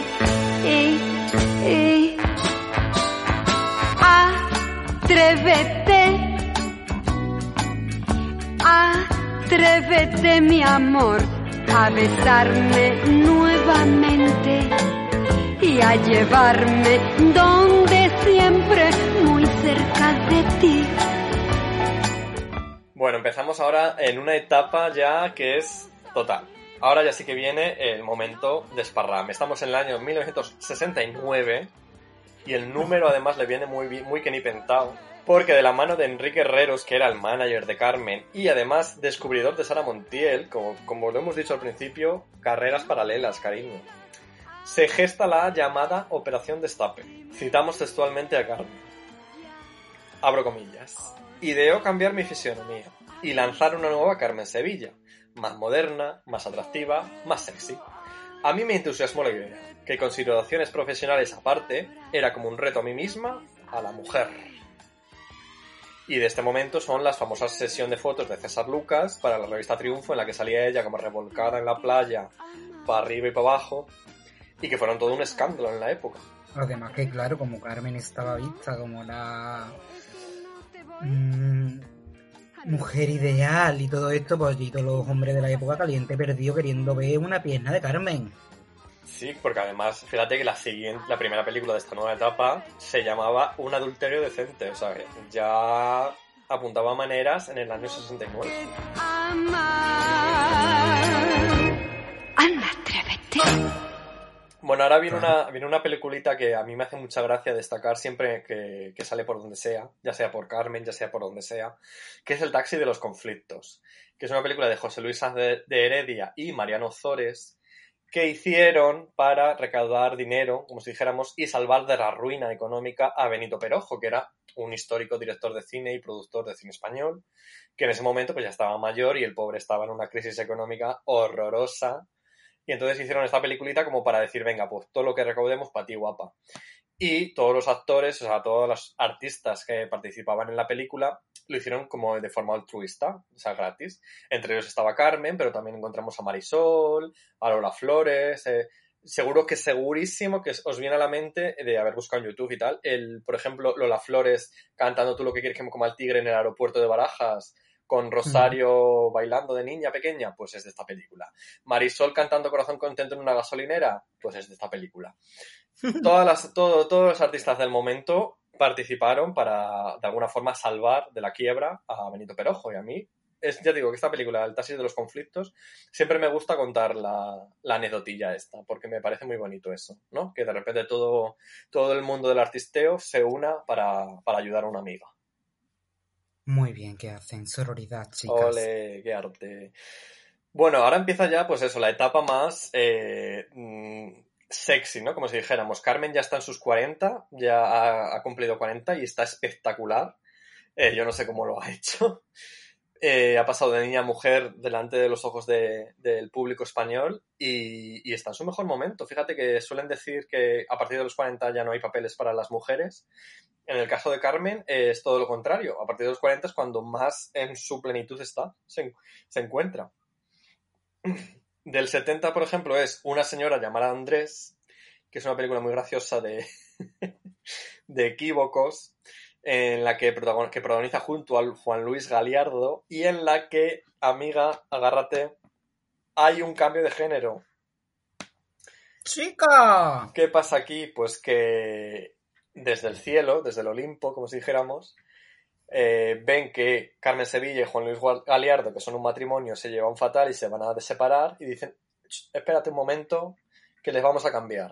Entonces, Carmen Sevilla, o en el cuerpo de Carmen Sevilla, mm, interpreta al hombre y Juan Luis Galeardo interpreta a la mujer. Y la verdad es que es súper divertida. O sea, fíjate que en el año 70 además coincide con el estreno de eh, No desearás al vecino del quinto, con Alfredo Landa, que es una película que fue la más taquillera del cine español y de hecho lo fue hasta hace poco, hasta finales de los 90 prácticamente. ¿Y qué pasaba en esa película? No sé si tú la conoces, José, pero en esa película lo que hacía Alfredo Landa era una especie de parodia e imitación de un maricón. No desearás al, Vaya. no desearás al vecino del quinto venía a referirse de que el vecino del quinto era el maricón. Entonces, lo que hacía eh, Alfredo Landa era, eh, pues, fingía ser maricón para así eh, acercarse a las mujeres y luego pues follárselas. Eso fue la película del año 70 más taquillera de ese año y que ya te digo que batió récords porque fue durante todas las décadas siguientes la más taquillera del cine español. Y en ese momento justo Juan Luis Galiardo, en este caso, tenía también ese papel de hacer, eh, como si dijéramos, afeminamiento, porque ya te digo que tenía que interpretar el papel que realmente hacía Carmen Sevilla. Pues os digo una cosa, eh, una señora llamada Andrés está súper bien resuelto todo esto, eh, tiene momentos muy divertidos de, con, con, personajes, incluso hay un peluquero que, es, que se ve que es maricón y que, y que además está todo muy, muy bien resuelto, ¿sabes? Que no es de estas películas que, que intentan hacer comedia con el mariquita de turno y, y, encima tú lo estás viendo y te está dando vergüenza. ¿Sabes lo que te quiero decir, José? Sino que en este caso está muy bien resuelto y para el momento que es, está como muy... Es, me, se me antoja incluso subversivo, fíjate lo que te digo. Así que yo os animo a todos a que veáis una señora llamada Andrés, está también en Flixolé, es muy divertida, yo ya te digo que os la, la vi el otro día y, me, llamó mucho la atención y me gustó bastante. Llegamos ahora también a El Techo de Cristal, que es la primera colaboración de Carmen con Eloy de la Iglesia, que ya los que conocéis a la Canelli sabéis que soy eh, fan absoluto de Eloy de la Iglesia, ya le dediqué además dos episodios, el 16 y el 17 junto a Rubén Linde. Entonces, en esos dos episodios ya hablábamos del Techo de Cristal y también hablábamos después que está a punto de llegar también Nadie oyó gritar, que es la segunda colaboración de Carmen con Eloy. Entonces, poco más que decir, simplemente que se empieza a ver una Carmen más oscura, eh, estilo Hitchcock, como, dice, como decía ella. Y que además, eh, destacable de esta película, sobre todo, es que tiene un momentito lésbico con Patty Shepard, que está cortado por la censura, obviamente, pero que se intuye ahí cierto mm, rollo bollo bastante curioso, digámoslo así. El corazón es un panal de cera y miel, lo que le guste a cada cual hará con él. Y fíjate que de la, del 72 es una película que me encanta también. Es que de esta, de esta etapa me gustan bastante de, de, Carmen, la verdad. Del 72 es La Cera Virgen. Que, amigas, se rodó en Zafra, Extremadura. Zafra, Zafra. Donde es originaria mi amiguita, la Juanamita. Un besito, Juanamita, que me estarás escuchando. Y con, dirigida por José María Forqué y guion de Rafael Azcona. Así que, cariños, ya sabéis que si firma Rafael Azcona, eso es calidad. Y anda, que es la canción de Cera Virgen. De ahí, de ahí es la canción, claro. Que, porque realmente todavía sigue con Alguero, o sea, en este momento Alguero sigue eh, componiendo, entre comillas, muchas de las canciones de las de las películas de, de Carmen, que ella sale como, eh, pues, eh, prácticamente desnuda casi todo el rato.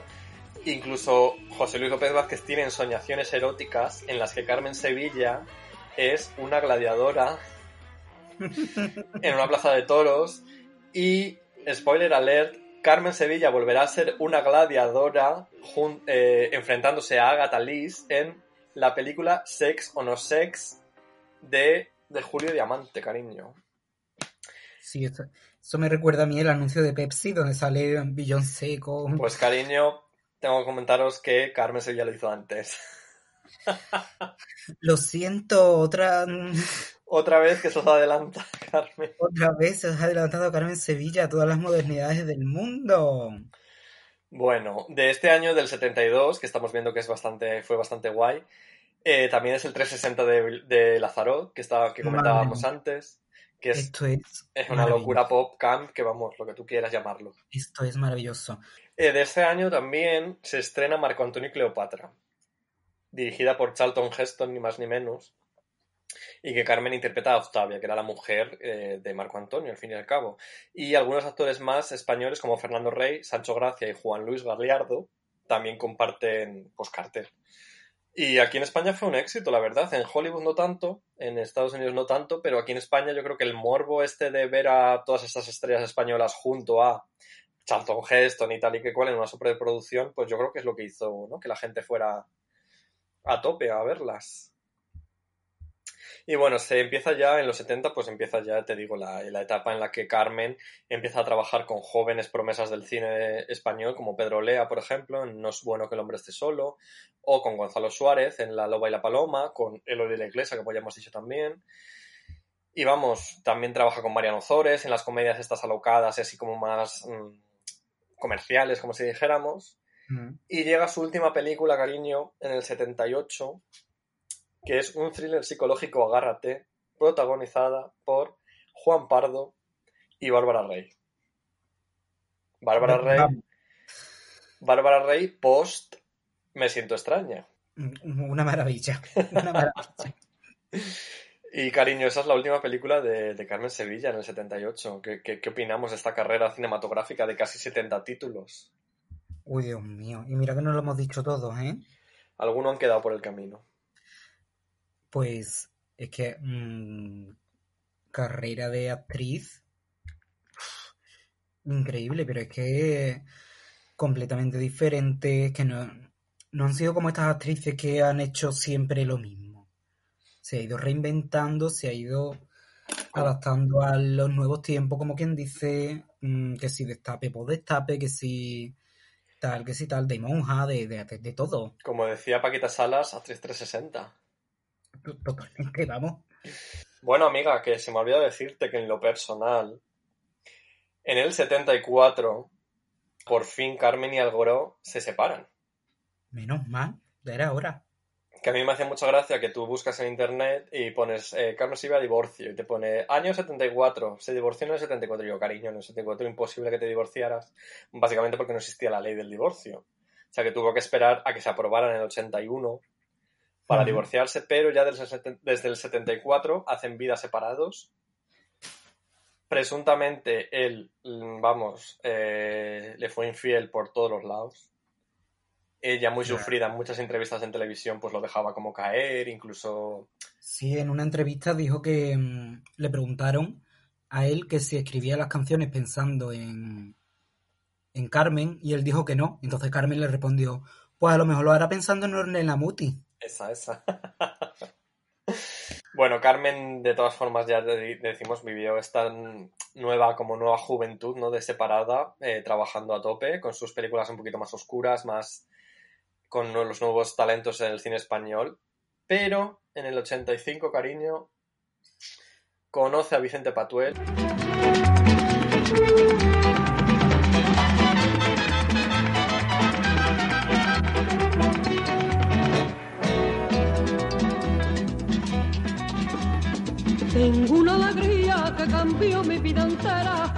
Sé por qué motivo, ay, no sé por qué razón. Será el amor, ay, será, será, será el amor, ay, será, será, será el amor, tu amor. No es mejor el día ni cambió la primavera, pero escucho melodía y dentro de mi corazón. Será el amor, ay, será, será, será el amor, ay, será, será, será el amor, tu amor. Bueno, ya la conocía, eso no lo hemos contado. Sí, sí, sí. A Vicente Patuel ya lo conocía desde los tiempos en los que ella trabajaba con Estelita Castro en el teatro, porque Vicente Patuel fue muy jovencito él a pedir un autógrafo al, artista, Qué mono. que él contaba que aún conservaba en ese momento el autógrafo, fíjate, eh, habían pasado yo creo que 30 años, ¿no? O t- 40 casi, yo creo. Sí, puede ser. Y él aún conservaba el autógrafo firmado de Carmen Sevilla y que en el 85 se convertía en su esposa. Mm.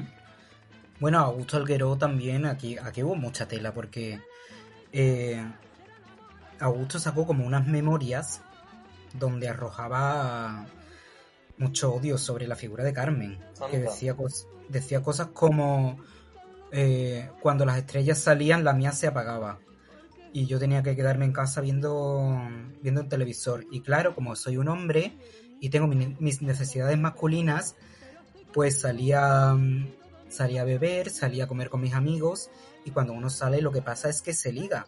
Y claro, como Carmen no me daba a mí lo que yo necesitaba como hombre casado, pues eh, le fui infiel muchísimas veces, pero la culpable de las, de las infidelidades era Carmen. O sea, Mira, de verdad, Tom Bruce, como si dijéramos, eh, estopeteros, o sea, basta ya. O sea, al Augusto Alguero, mm, vete a tomar por culo.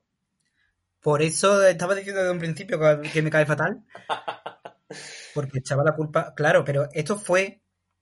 Todo esto salió porque después de pelearse, o sea, después de separarse, eh, lo típico que pasan en las relaciones con heteros, que a mí por lo que me han contado, pero no, no he tenido la suerte de vivir en ninguna. Esto de mm, se separan y ahora el hombre pues está súper bien, súper contento, súper tal, súper cual. Y cuando Carmen empieza a rehacer su vida, Augusto quiere volver con ella. Hijo de puta. Y ahora pues ella diciendo, pues no quiero volver contigo porque me has hecho muchísimo daño, porque tal, porque cual. Y él diciendo en revista que se arrepiente de su separación, que no quiere quedarse solo, que, mm, que le da mucha pena ver la casa vacía sin Carmen, que tal, que cual. Y después, cuando ve que Carmen no quiere volver, pues es cuando sacan su memoria, empieza a decir, bueno, pero echando pestes de la, de la figura de Carmen Sevilla, diciendo que, que era una frígida, que no le daba placer en la cama, que solo lo que habían hecho habían sido concebir a su hijo. Es que no hemos comentado una cosa, realmente Carmen, ella lo cuenta, que ella todo lo, todo lo que tienes que aprender de la vida, ella lo aprendió en el cine. Ya dijimos que su primer beso fue en el cine, de hecho. Eh, entonces, ella se lamentaba un poco, pues, eso, haber tenido que desarrollarse como mujer eh, sin saber muy bien cómo y tener esa especie de sexualidad reprimida de la época también, ¿no? Que pues que ella también lo había sufrido un poco así. Yo sí que he visto entrevistas que ella lo comentaba que, que ojalá eh, pues hubiera podido ser un poquito más liberal o, o, o podría haber estado un poquito más liberada sexualmente incluso.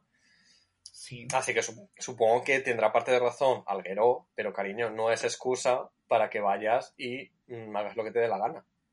Luego ya dijo que se arrepintió de haber antepuesto su amor a su esposo al amor a su hijo.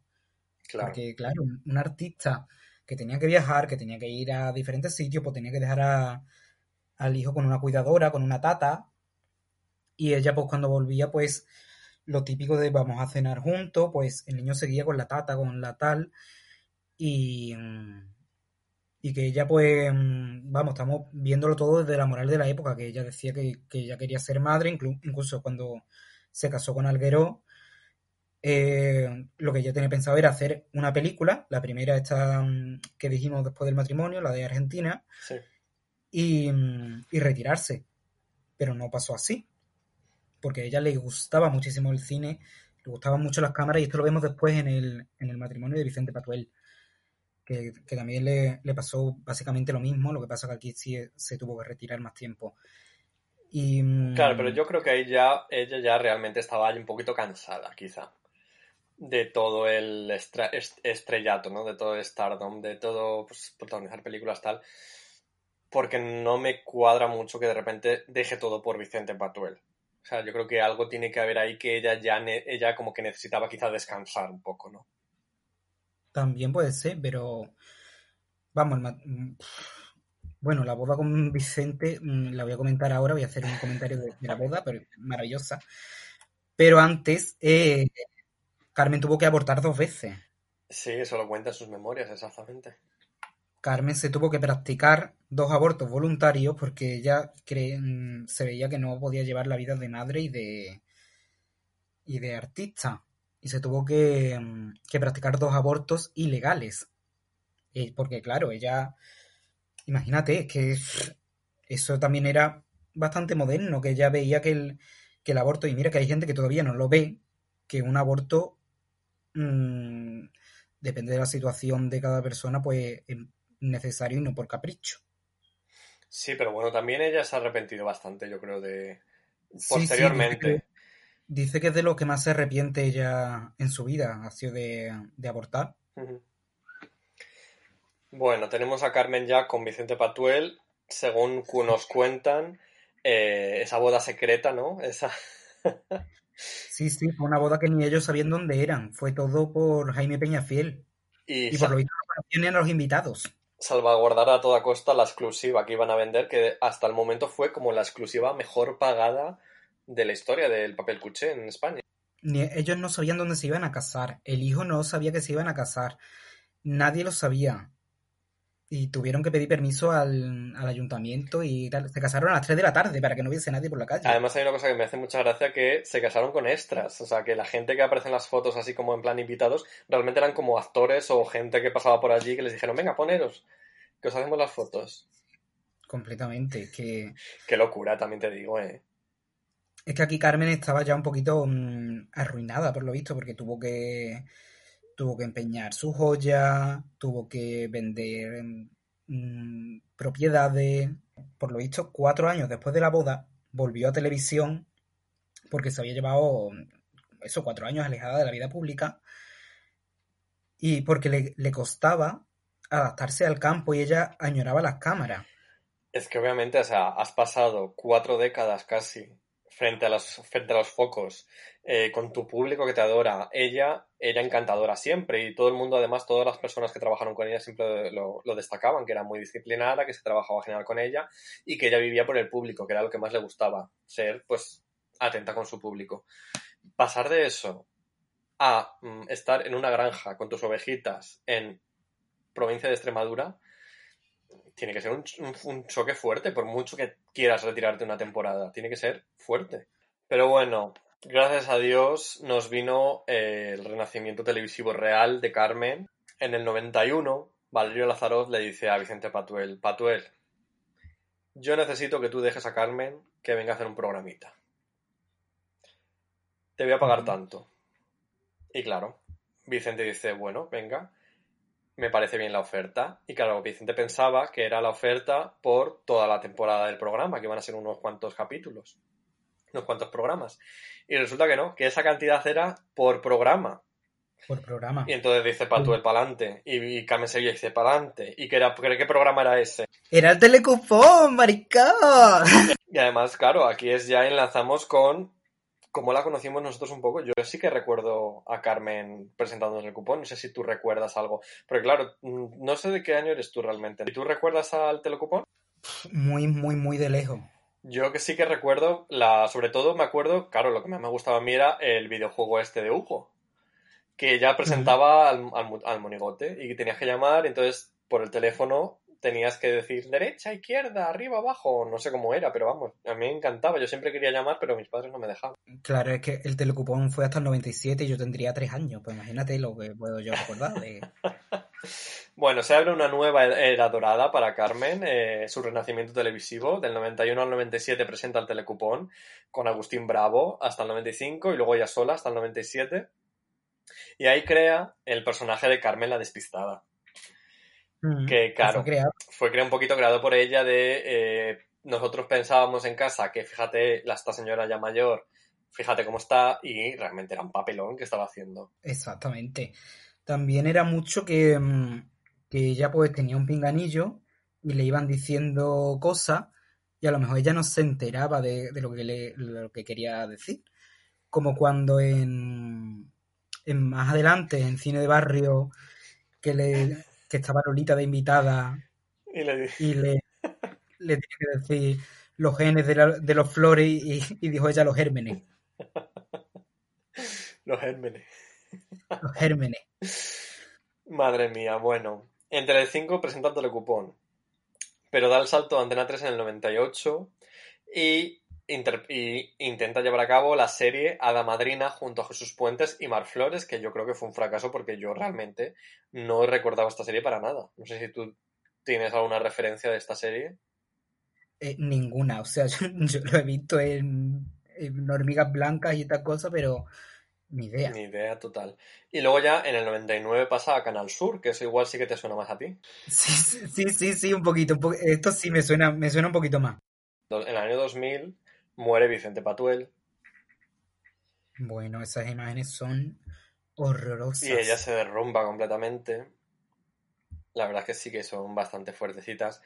Y lo que hace, claro, ella se queda sola realmente en la finca de Extremadura, pues lo que hace es refugiarse en el trabajo.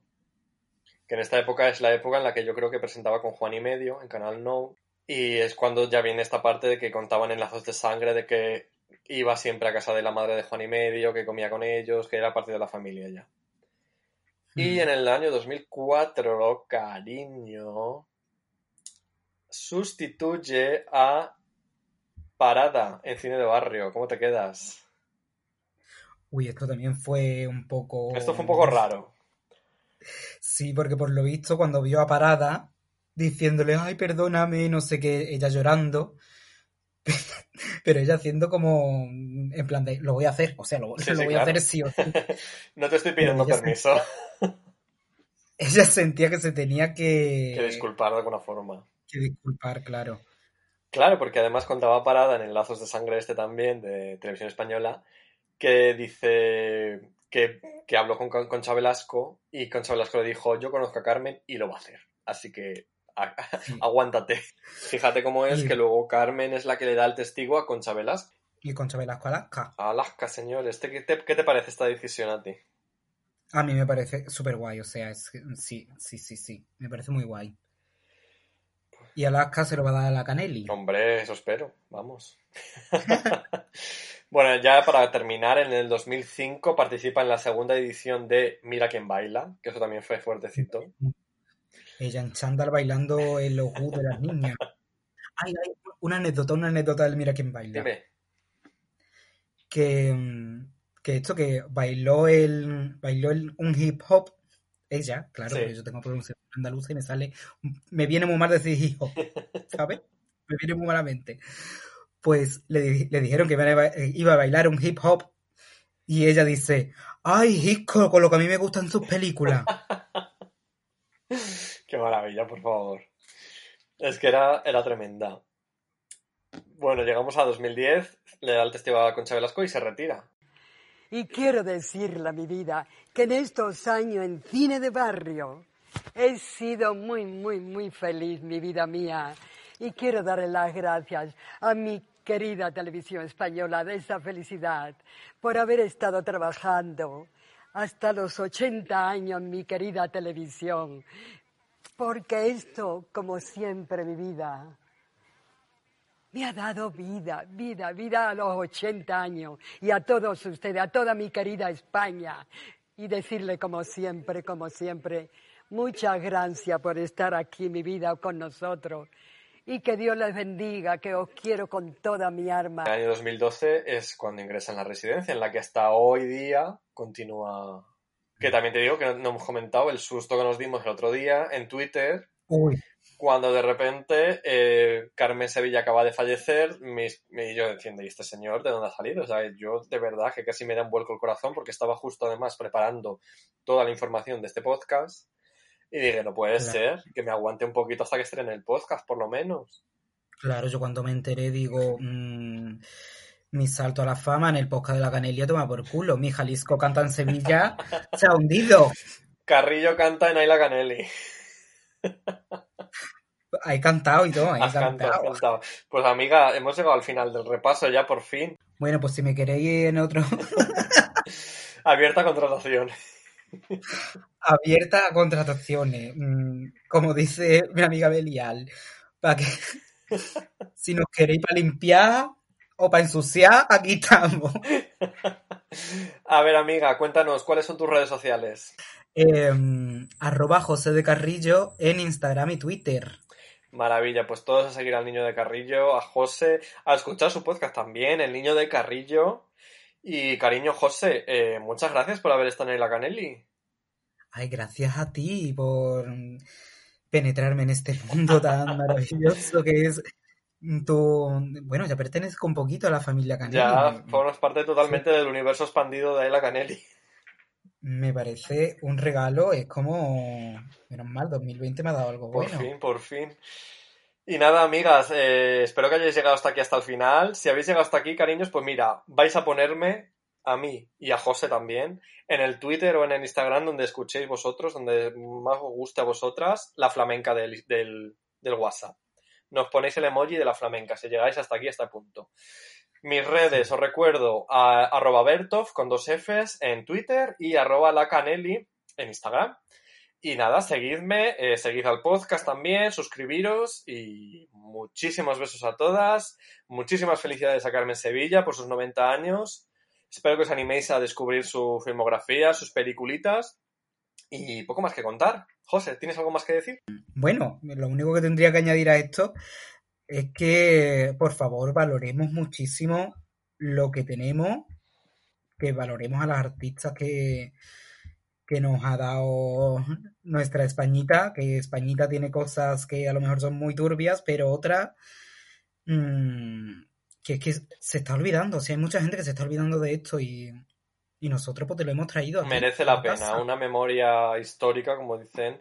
Eh, no podemos olvidar lo, lo bonito lo- los artistas que hemos tenido en este país. Y, y bueno, desde aquí espero que nuestro pequeño homenaje a Carmen Sevilla pues os haya gustado y emocionado también, quizás, no sé. Un besito muy fuerte, amigas, y hasta siempre, cariños. Un besito, reinas. Yo tuve un pretendiente de chiquitilla que al verme me decía, ay Carmelilla, ay Carmelilla, ay qué maravilla, qué maravilla. Eres lo más bonito que hay en Sevilla, con la pluma de una gallina y la tinta de un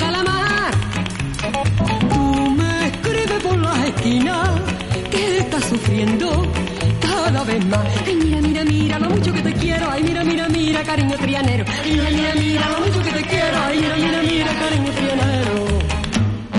Yo tuve un pretendiente un mes seguido y a las cuatro semanas en el rocío. En el rocío, ay, fue novio mío, fue novio mío. Por suerte, ya es mi marido. Con la pluma de una gallina y la tinta de un calamar.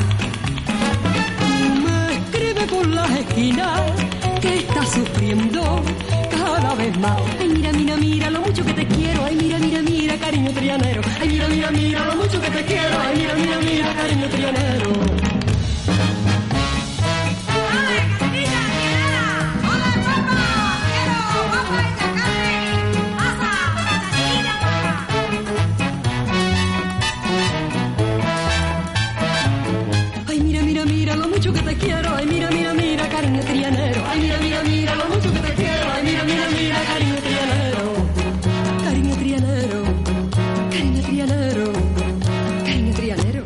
Trianero.